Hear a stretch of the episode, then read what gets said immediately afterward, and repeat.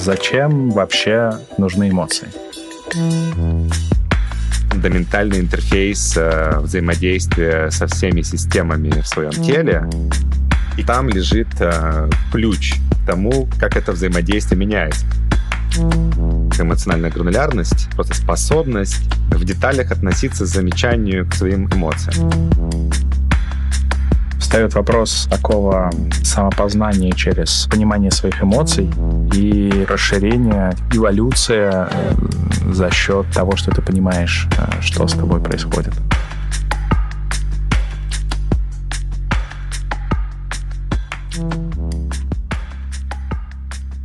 Так, привет. Всем привет. Продолжаем э, или начинаем в общем, вторая версия первого подкаста про эмоциональную гранулярность.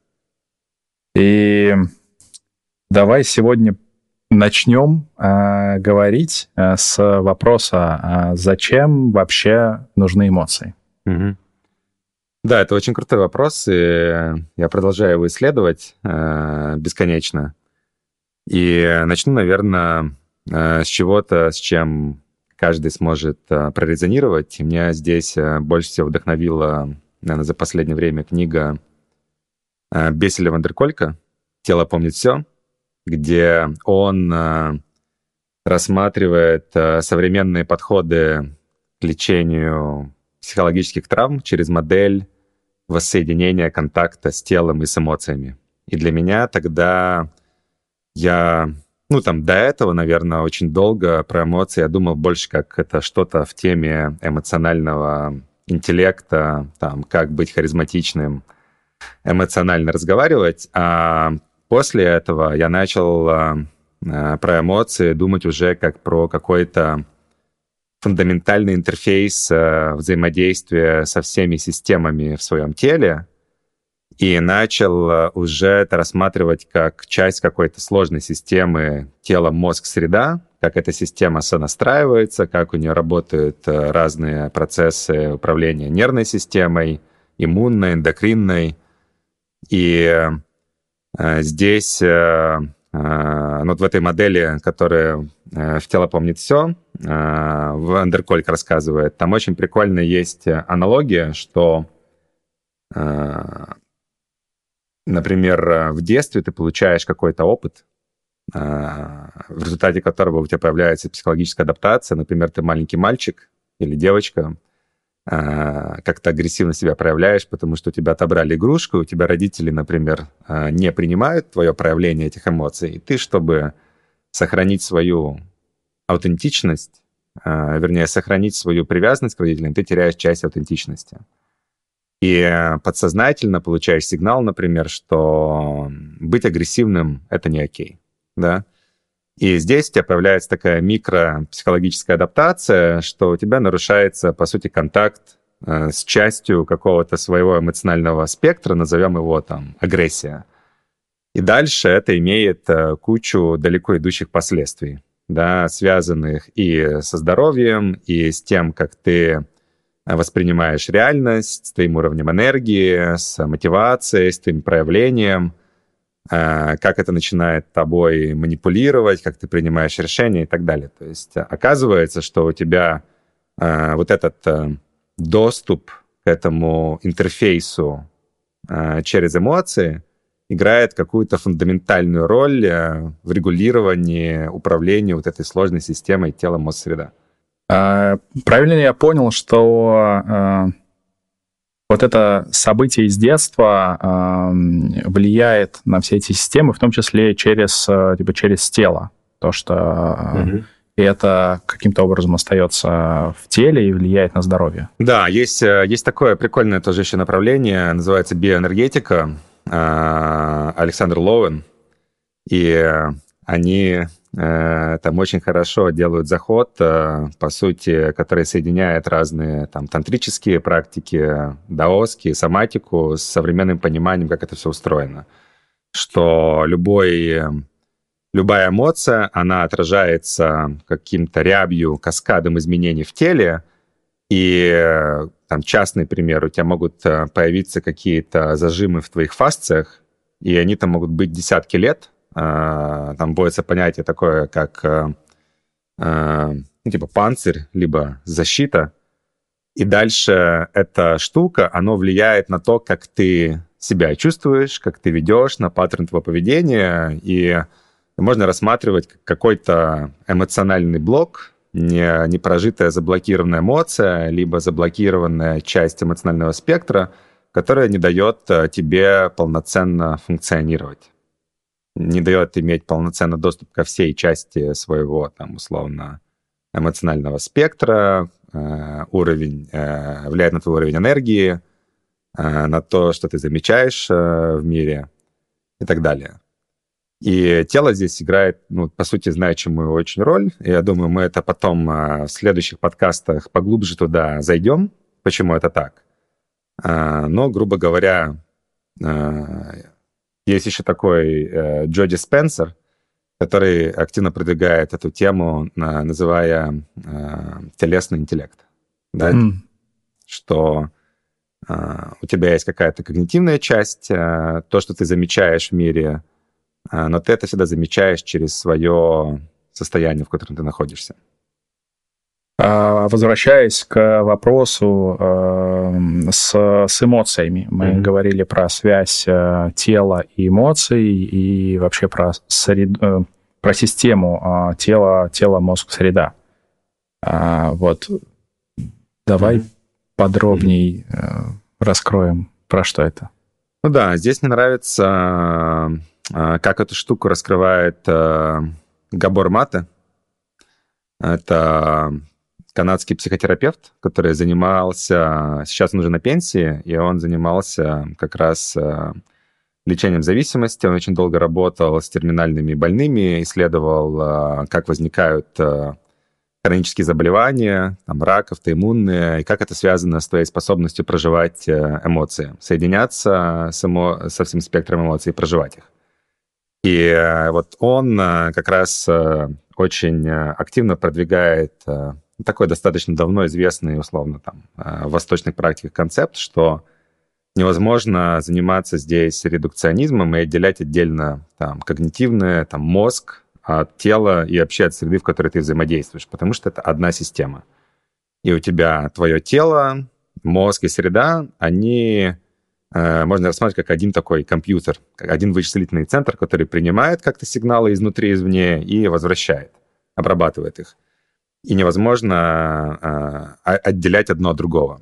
Вот э, тут очень э, частый запрос, э, с которым я сталкиваюсь, э, по работе с эмоциями, а как я могу э, контролировать эмоции э, для того, чтобы э, лучше принимать решения угу. а, и не зависит от эмоций. Угу.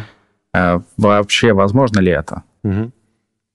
Да, вот и здесь э, в этом плане э, скорее, наверное, э, вопрос надо задавать по-другому, да, потому что в таком классическом, наверное, достиженческом видении, то есть ты такой, я хочу от цели, от, от точки А дойти в точку Б, и как мне убрать все, что мешает. Да, эмоции, они воспринимаются как какая-то преграда, которая отвлекает, там какие-то непонятные штуки, на которые надо отвлекаться, и надо их просто убрать. И это полностью было стратегией, наверное, моей жизни, там где-то до 20 лет, да, то есть где я жил как такой робот по слотам, по каким-то алгоритмам, а, оптимизируя а, просто свободное когнитивное пространство. А, на самом деле, ну, это давно на самом деле уже и в каких-то духовных практиках э, показывается, и в современном подходе, и в психотерапии, и в коучинге э, есть это понимание, что чем сильнее ты пытаешься контролировать эмоцию, тем сильнее она контролирует тебя. Да? То есть, что какая-то такая современная тенденция, она сходится к тому, что э, ты не пытаешься контролировать эмоцию, ты пытаешься, наоборот, ее заметить, понять, принять, прожить. И вот эти стадии э, мы сегодня чуть позже разберем, как мы на это смотрим. Но по сути это набор каких-то умений, опытов взаимодействия с этим состоянием, можно воспринимать это как какая-то энергия, заряд нервной системы или еще что-то. В разных метафорах э, там есть разные концепты, но, грубо говоря, у тебя есть какое-то состояние, вызванное эмоцией, и ты можешь с ним как-то взаимодействовать. Управлять этим, пытаться, наверное, не самый, э, скажем так, даже прагматически эффективный способ э, работы с этим. То есть, скорее, здесь подойдет такая метафора, наверное, из даосизма, что ты это река, и эмоции текут сквозь тебя. И ты учишься скорее как-то навигировать свою лодку, не пытаясь плыть против эмоций, не пытаясь там как-то сопротивляться им, а правильно взаимодействуя с ними, э, ты как-то вместе... Э, есть такая крутая метафора, на самом деле, у Алана Вотса про ветер и лодку, что когда ты используешь у тебя дует ветер, это эмоция, и тебе на лодке надо куда-то с парусом плыть. А, ты всегда используешь для этого ветер, ты никогда с ним не борешься. Да? То есть ты можешь плыть в разных направлениях, но ты принимаешь во внимание ветер, ты а, на него как бы полагаешься. Да? То есть ты с ним, ты ему не сопротивляешься. Вспомнили, э, вспомнили Алана Уотса и эм, Э, встает вопрос э, такого самопознания, а самопознания через, э, через понимание своих эмоций и какое-то типа расширение, типа эволюция за счет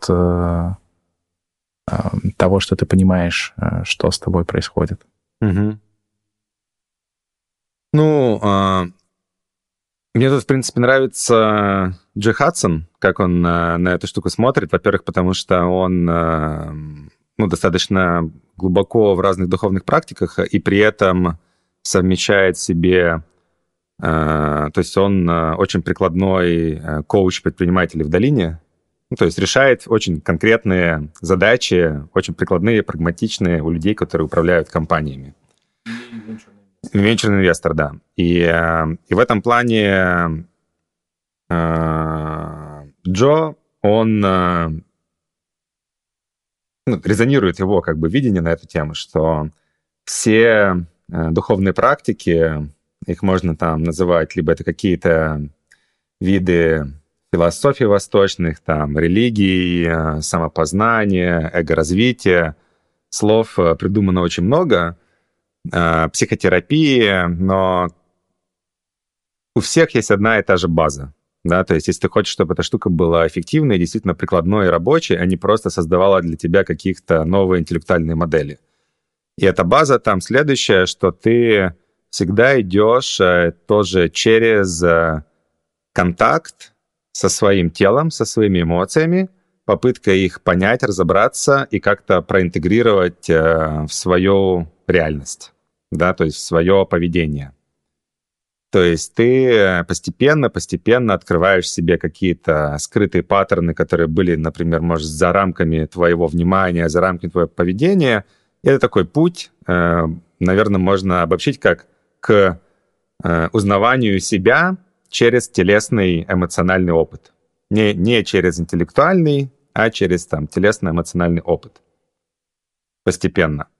И, э, и, и, и нам здесь э, вот нравится на эту штуку смотреть, если вот, э, ну, потому что есть очень, очень мало, на самом деле, есть таких хороших прикладных фреймворков работы с эмоциями, да, потому что если посмотреть на все модели, там, модели эго-развития в developmental psychology, там часто это больше такие какие-то интеллектуальные фреймворки, да, но по-хорошему у тебя все равно любые изменения, они происходят на уровне опыта, да, опыта, который ты прожил, интегрировал в свою нервную систему а, на уровне состояний.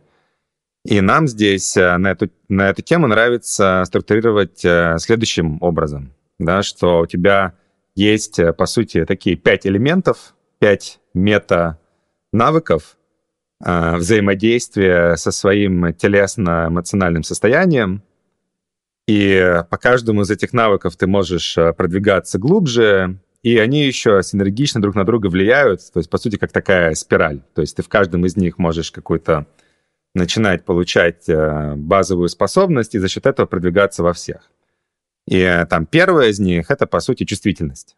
Да, то есть ты вначале учишься, чем бы ты ни занимался, как мы уже говорили, изменением своих привычек в еде, там, в прокрастинации, в взаимоотношениях и так далее. Ты психотерапии. Психотерапии, да. В любом направлении ты вначале учишься настраивать обратную связь со своей вот этой сложной системой тело-мозг-среда через понимание, а в каком состоянии сейчас я нахожусь.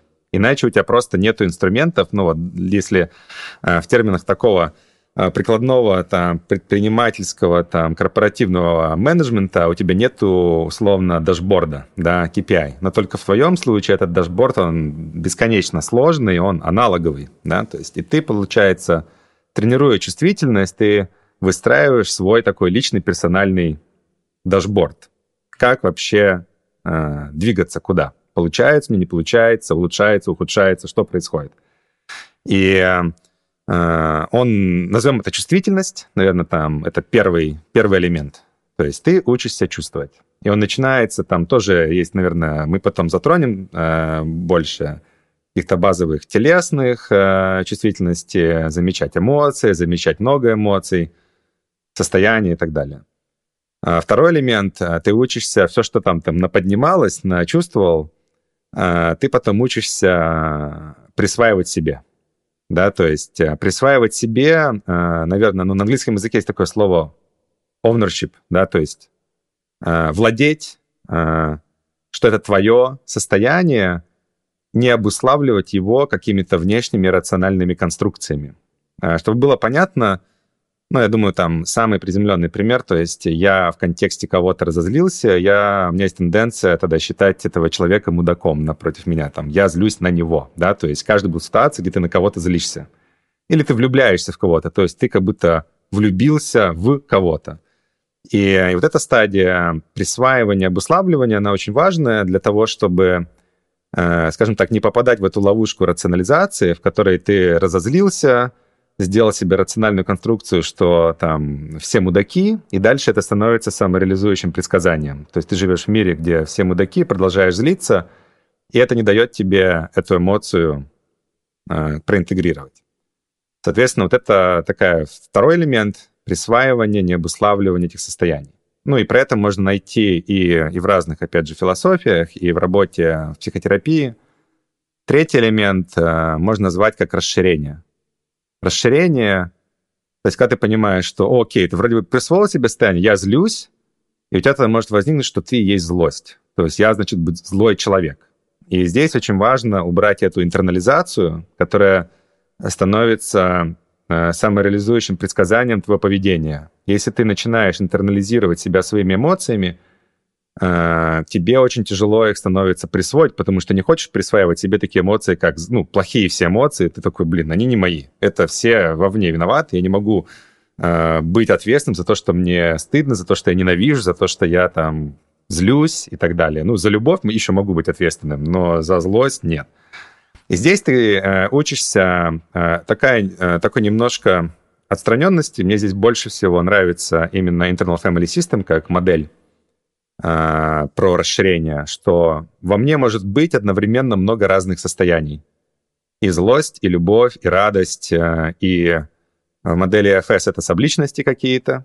Э, и эти, ни одно из этих состояний, ни одна из этих эмоций на меня не определяет. То есть я могу злиться, я не злой, я могу ненавидеть, это не значит, что я плохой человек, я могу осуждать, это не значит, что я там условно не духовный. Э, и одновременно я могу любить. И э, вот этот набор э, метанавыков, он тоже помогает все больше и больше эти состояния замечать, э, не вытеснять и в себе признавать. Четвертый элемент — это, э, ну, это все метанавыки, которые можно объединить как как научиться теперь все это скажем, пропускать через себя, не блокировать, а назовем это словом проживать. Да? То есть это проживание.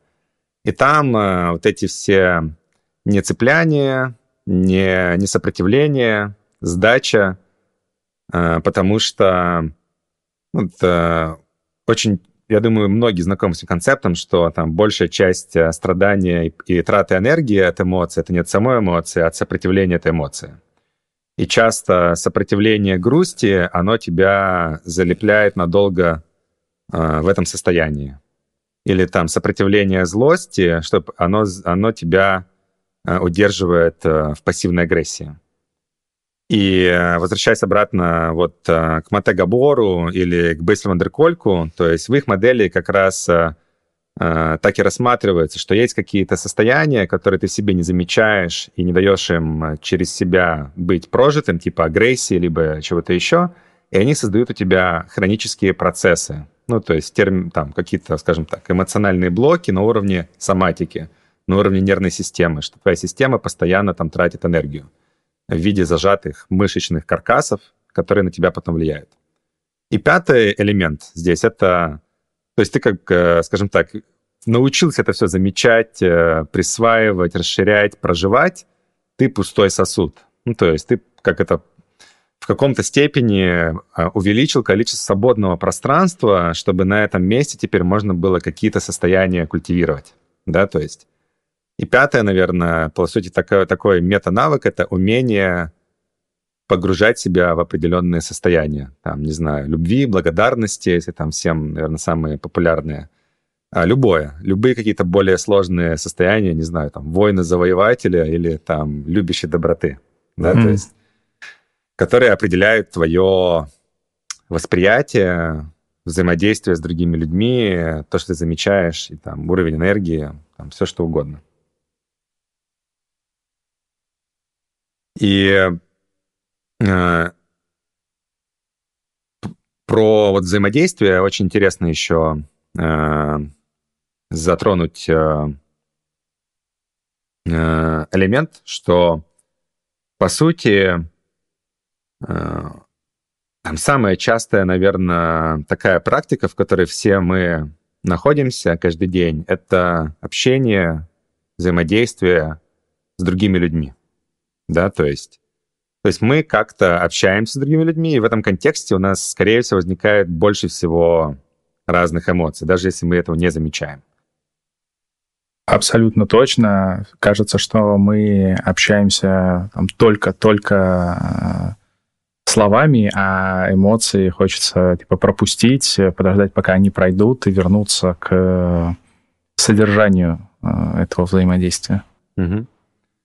Да, и, и вот здесь, мне кажется, вот в ответе у нас там сегодня подкаст, посвященный таким больше обзору, то есть зачем это все надо и где это используется, да, чтобы каждый мог а, прочувствовать э, в своей жизни. Ну и э, на меня, наверное, самый большой, самое большое влияние как раз имеет вот этот аспект, да, то есть как меняется мое взаимодействие с другими людьми, потому что там у меня исторически, вот если так проанализировать, было больше всего а, ну, какого-то неприятных, да, там, ощущений и взаимодействия с самим собой. Вот самое интересное здесь связка, что э, то, как я взаимодействую с другими людьми, оно влияет на то, как я взаимодействую со своими внутренними голосами, со своими частями. Ну, условно, да, то есть я хочу что-то сделать и слышу голос, а, который говорит, блин, Дим, у тебя это не получится, потому что ты тут вообще там ничего не знаешь. И я могу как-то с этим голосом, и он, ну, он тоже там со мной как-то взаимодействует, я могу с ним как-то взаимодействовать, я могу на него разозлиться, могу постараться сделать вид, что его нету. Могу такой, а, я тебе докажу, что я на самом деле могу это сделать, а, а, там. Могу с ним как-то сражаться, могу с ним воевать, э, могу что угодно, да, то есть, а могу, например, к нему отнестись э, как-то по-другому, да, через какие-то вот состояния, которые мы будем потом разбирать, например, через любопытство. Да? Могу дать ему внимание, могу задать ему вопросы, не осуждающие. Да? То есть и вот эта магическая штука, что получается, меняя, ну то есть это же такая тоже достаточно, думаю, многие замечали тему, что когда нас что-то раздражает в других, или там что-то триггерит, или бесит, это в первую очередь значит, мы так разговариваем сами с собой, что где-то у нас есть такой внутренний голос, где мы себе точно так же строги или с осуждением, или там, с ненавистью, или с оценкой. И получается в этой конструкции, а, зачем нужны эмоции, что замечая их, а, а вот это все взаимодействие, оно как будто идет на вот этом эмоциональном уровне, что есть какой-то слой э, фактов рациональный, обуславливания, да, как вот мы назвали во втором пункте, а есть слой, скажем так, взаимодействия на уровне эмоций. И, э, и, и как будто вот там лежит э, ключ да, к тому, как это взаимодействие меняется. Потому что, думаю, многие из нас были в бесконечном споре, где каждый друг друга считает мудаком, и вот, ну, в каждом из нас живет какое-то сознание, которое уверено, что, ну, вот я точно прав, и... а другой, ну, наверное, он просто какой-то ну, совсем ничего не понимает. А, он, а у него точно такое же сознание, как у меня, которое точно так же думает про меня, что я какой-то там мудак. Просто вот мы через эти разные эмоциональные состояния рационализируем себе реальность, демонизируя друг друга. И про это хорошо, да, и здесь э, возникает вопрос э, такой, э, типа, эмпатии. Э, как мне помнить, что другой человек, э, с кем у меня сейчас э, происходит э, там, ссора или разговор, тоже чувствует эмоции, э, они у него э, сложным образом происходят, то не менее сложным образом, mm-hmm. че, э, чем у меня. И как в этом, как в этом взаимодействии э, типа находиться и учиться разговаривать mm-hmm. на э, уровне эмоций, да. не игнорировать их, да. а да. приносить их да. типа в разговор, mm-hmm. указывать на них. Да, но вот здесь я сразу несколько людей тоже. Вот у нас в сегодняшнем подкасте, думаю, такой больше как обзор и разных книг классных, за кем последить. Э, я думаю, все эти ссылки приложим. Э, Ирвин Ялом, я думаю, многим знаком, как отец-основатель э, экзистенциальной терапии. И мне прямо очень нравится, как он смотрит тоже на взаимодействие между людьми. По-моему, в его книге «Смотря на палящее солнце» или там «Staring the Sun», он рассказывает, что возникновение контакта между людьми это всегда итерационное открытие своих уязвимостей, состояний, эмоций и попытка понять чужие без осуждения, без оценки. То есть давание вот этого, э, э, мне нравится такой термин, исцеляющий контейнер, да, то есть друг другу. И он там как раз э, затрагивает момент, что как будто ты можешь быть в любой модальности терапии, но у тебя есть базовый вот этот навык, умение на эмоциональном уровне выстраивать вот этот принимающий, исцеля... исцеляющий контейнер из себя. И, и что ровно так же, каким бы ни было твое взаимодействие, дружеское, партнерское, на работе, в личных отношениях, там есть ровно этот же слой. Есть другой, тоже классный э, человек, Арнольд Миндл, который основатель э, процессуальной работы, а, а очень известный специалист по разрешению конфликтов на высоком уровне государств. И он э, тоже затрагивает этот слой, что у тебя всегда есть несколько уровней общения, и конфликты создаются и решаются на вот этом эмоциональном уровне. Дальше ты придумываешь кучу слоев рационализации, но бесполезно как, как юрист распутывать эти рациональные слои, пока ты не, не нашел, как соединиться на вот этом уровне эмоций, да, то есть поэтому возвращаясь к теме, зачем нужны э, вот эмоции, для меня, наверное, это если там э, мы говорили там про здоровье, про какие-то сложные системы, но вот есть очень такая прикладная штука, это про общение, да, то есть про общение, про взаимодействие и наедине с самим собой, как ты там себе что говоришь, и со своими там, близкими людьми. А, Еще, наверное, чтобы докинуть э, классных людей про эмоции, кого можно последить, а, из То есть мы сейчас говорили про такие больше прикладные вещи, которые может каждый заметить в своей жизни. А с точки зрения там, современной науки, э, прикольно еще почитать Лизу Барретт.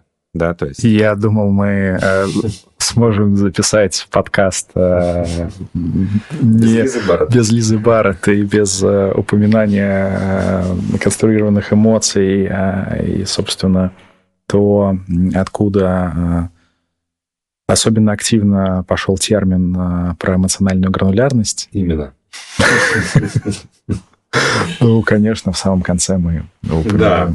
А, да, Лиза Барретт, она написала книгу, по-моему, на русском звучит как «Работают эмоции». How Emotions Are Made на английском, на русском да. тоже а, пришлем.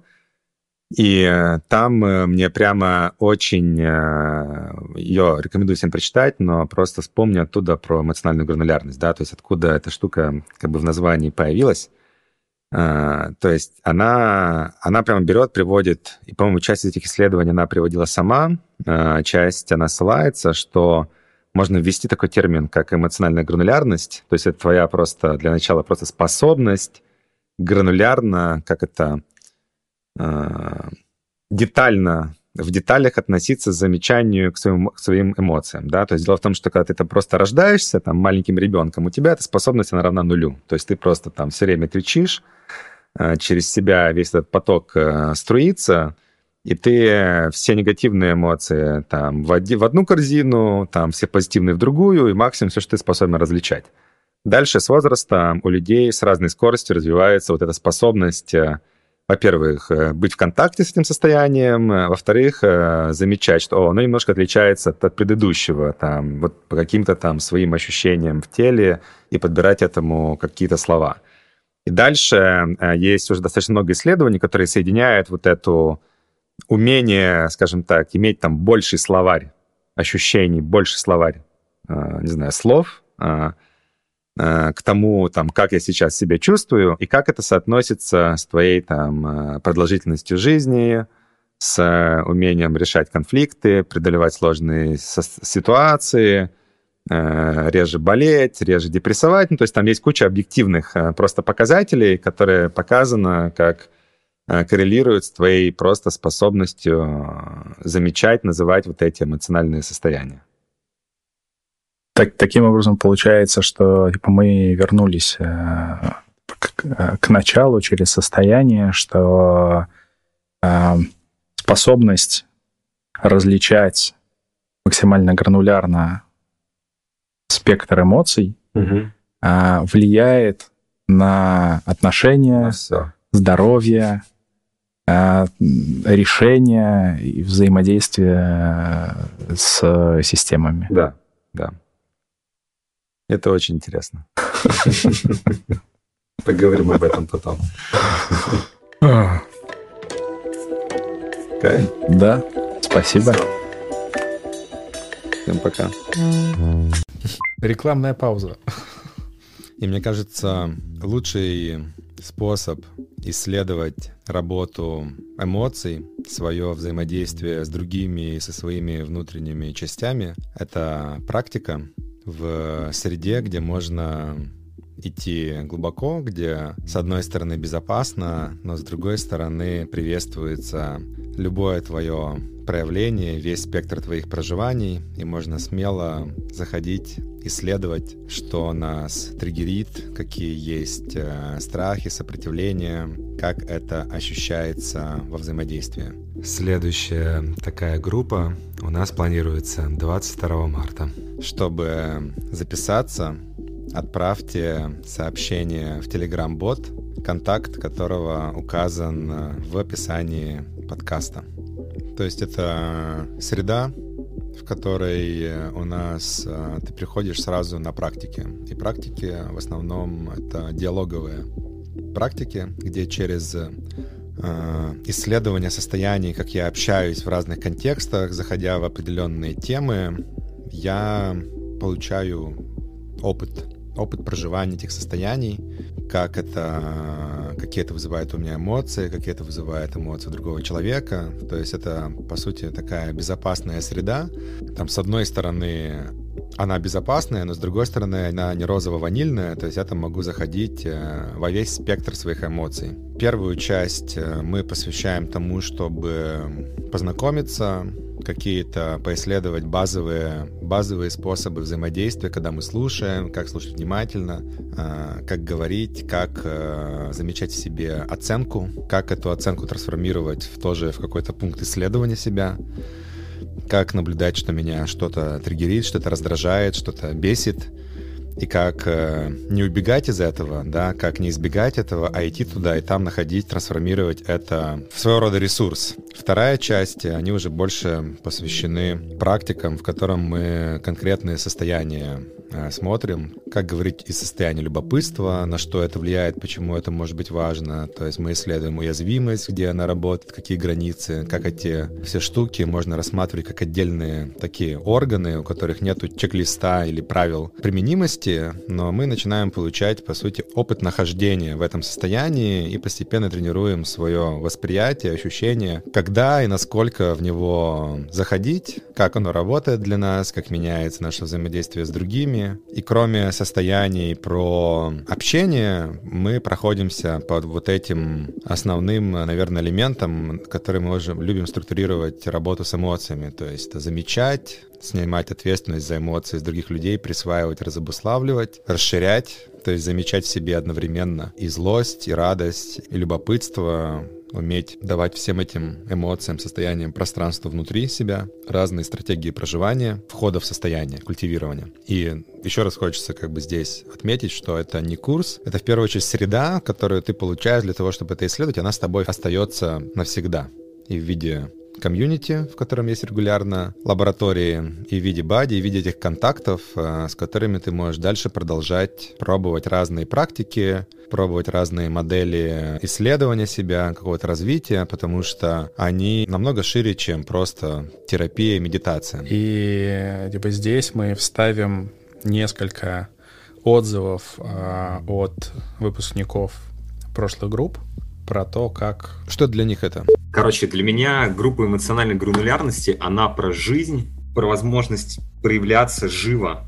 А, конечно, когда я заходил, мы там в Миро ставили какие-то цели, но это все, все хрень, потому что просто сюда тянуло, и я рад, что я сюда попал, потому что я здесь и проявляюсь, и кайфую от общения с вами, и для меня эмоциональная гранулярность — это про богатство, богатство жизни, потому что мы исследуем много разных эмоций, и мы их проявляем, и это круто все. Одна из самых крутых вещей, которые я узнал, это было про переключение состояний. Для меня оказалось огромный такой, огромным инсайтом то, что любопытство находится рядом с состояниями тревоги, и можно туда очень хорошо так переходить, перешагивать из одного состояния в другое. За счет того, что мой внутренний опыт за все это время стал гораздо богаче, за счет проработки в парах, либо просто в группе различных ситуаций, неприятных эмоций, я для себя уже вот на протяжении, наверное, нескольких месяцев отмечаю о том, что я гораздо проще захожу во что-то новое, с гораздо большим любопытством. У меня э, много разных э, инсайтов возникло э, за последние несколько месяцев. Наверное, самое важное — это с фокусом внимания, то есть куда ты направляешь внимание, там происходят какие-то изменения, я направляла много внимания внимание внутрь своих эмоций, тела, ощущений и замечаю, как, ну, натренировалась мышца определенно. А, я заходил в группу, испытывая необходимость в новых форматах общения, в новых взглядах, потому что было тесновато в тех паттернах, в которых я застревал, которые окружали меня. И, собственно, да,